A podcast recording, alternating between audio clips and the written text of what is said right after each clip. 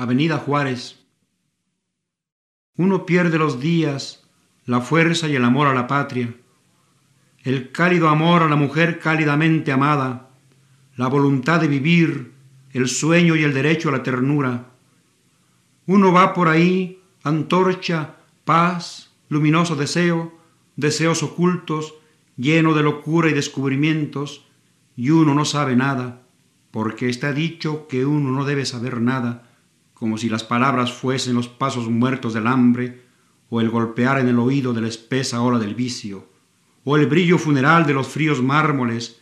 o la desnudez angustiosa del árbol, o la inquietud sedosa del agua.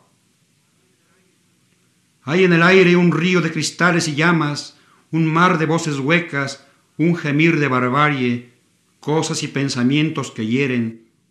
Hay el breve rumor del alba y el grito de agonía de una noche, otra noche, todas las noches del mundo en el crispante vaho de las bocas amargas. Se camina como entre cipreses, bajo la larga sombra del miedo, siempre al pie de la muerte, y uno no sabe nada, porque está dicho que uno debe callar y no saber nada, porque todo lo que se dice parecen órdenes, ruegos, perdones, súplicas, consignas. Uno debe ignorar la mirada de compasión, caminar por esa selva con el paso del hombre dueño apenas del cielo que lo ampara, hablando el español con un temor de siglos, triste bajo la ráfaga azul de los ojos ajenos, enano ante las tribus espigadas, vencido por el pavor del día y la miseria de la noche, la hipocresía de todas las almas, y si acaso salvado por el ángel perverso del poema y sus alas. Marchar hacia la condenación y el martirio atravesado por las espinas de la patria perdida, ahogado por el sordo rumor de los hoteles donde todo se pudre entre mares de whisky y de ginebra. Marchar hacia ninguna parte, olvidado del mundo, ciego al mármol de Juárez y su laurel escarnecido por los pequeños y los grandes canallas,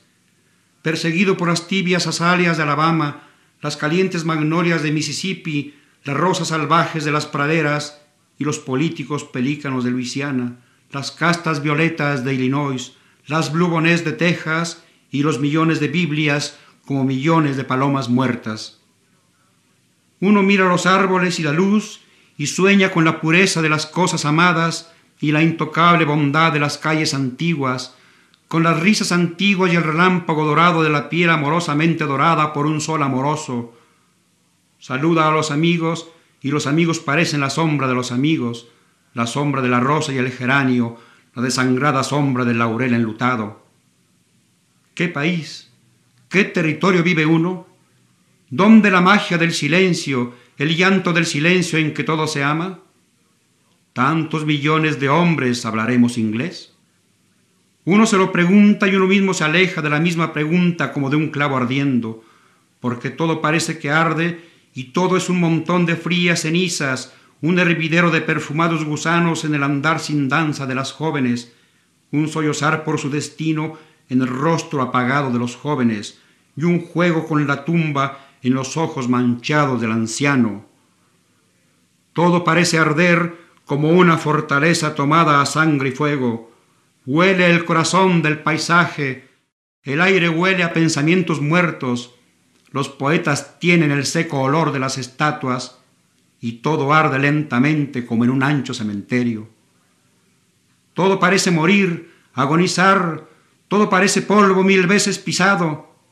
La patria es polvo y carne viva, la patria debe ser y no es, la patria se la arrancan a uno del corazón y el corazón se lo pisan sin ninguna piedad. Entonces uno tiene que huir ante el acoso de los búfaros que todo lo derrumban,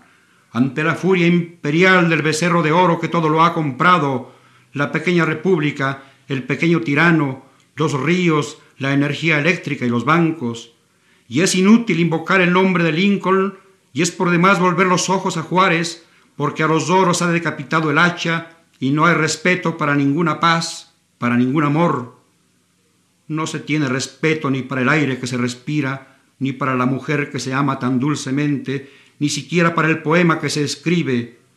pues no hay piedad para la patria, que es polvo de oro y carne enriquecida por la sangre sagrada del martirio. Todo parece perdido, hermanos, mientras amargamente, triunfalmente, por la avenida Juárez de la Ciudad de México, perdón, México City, las tribus espigadas, la barbarie en persona, los turistas adoradores de lo que el viento se llevó, las millonarias neuróticas cien veces divorciadas, los gángsters y mistejas pisotean la belleza, envilecen el arte, se tragan la oración de Gettysburg y los poemas de Walt Whitman, el pasaporte de Paul Robson y las películas de Charles Chaplin, y lo dejan a uno tirado a media calle, con los oídos despedazados y una arrugada postal de Chapultepec entre los dedos.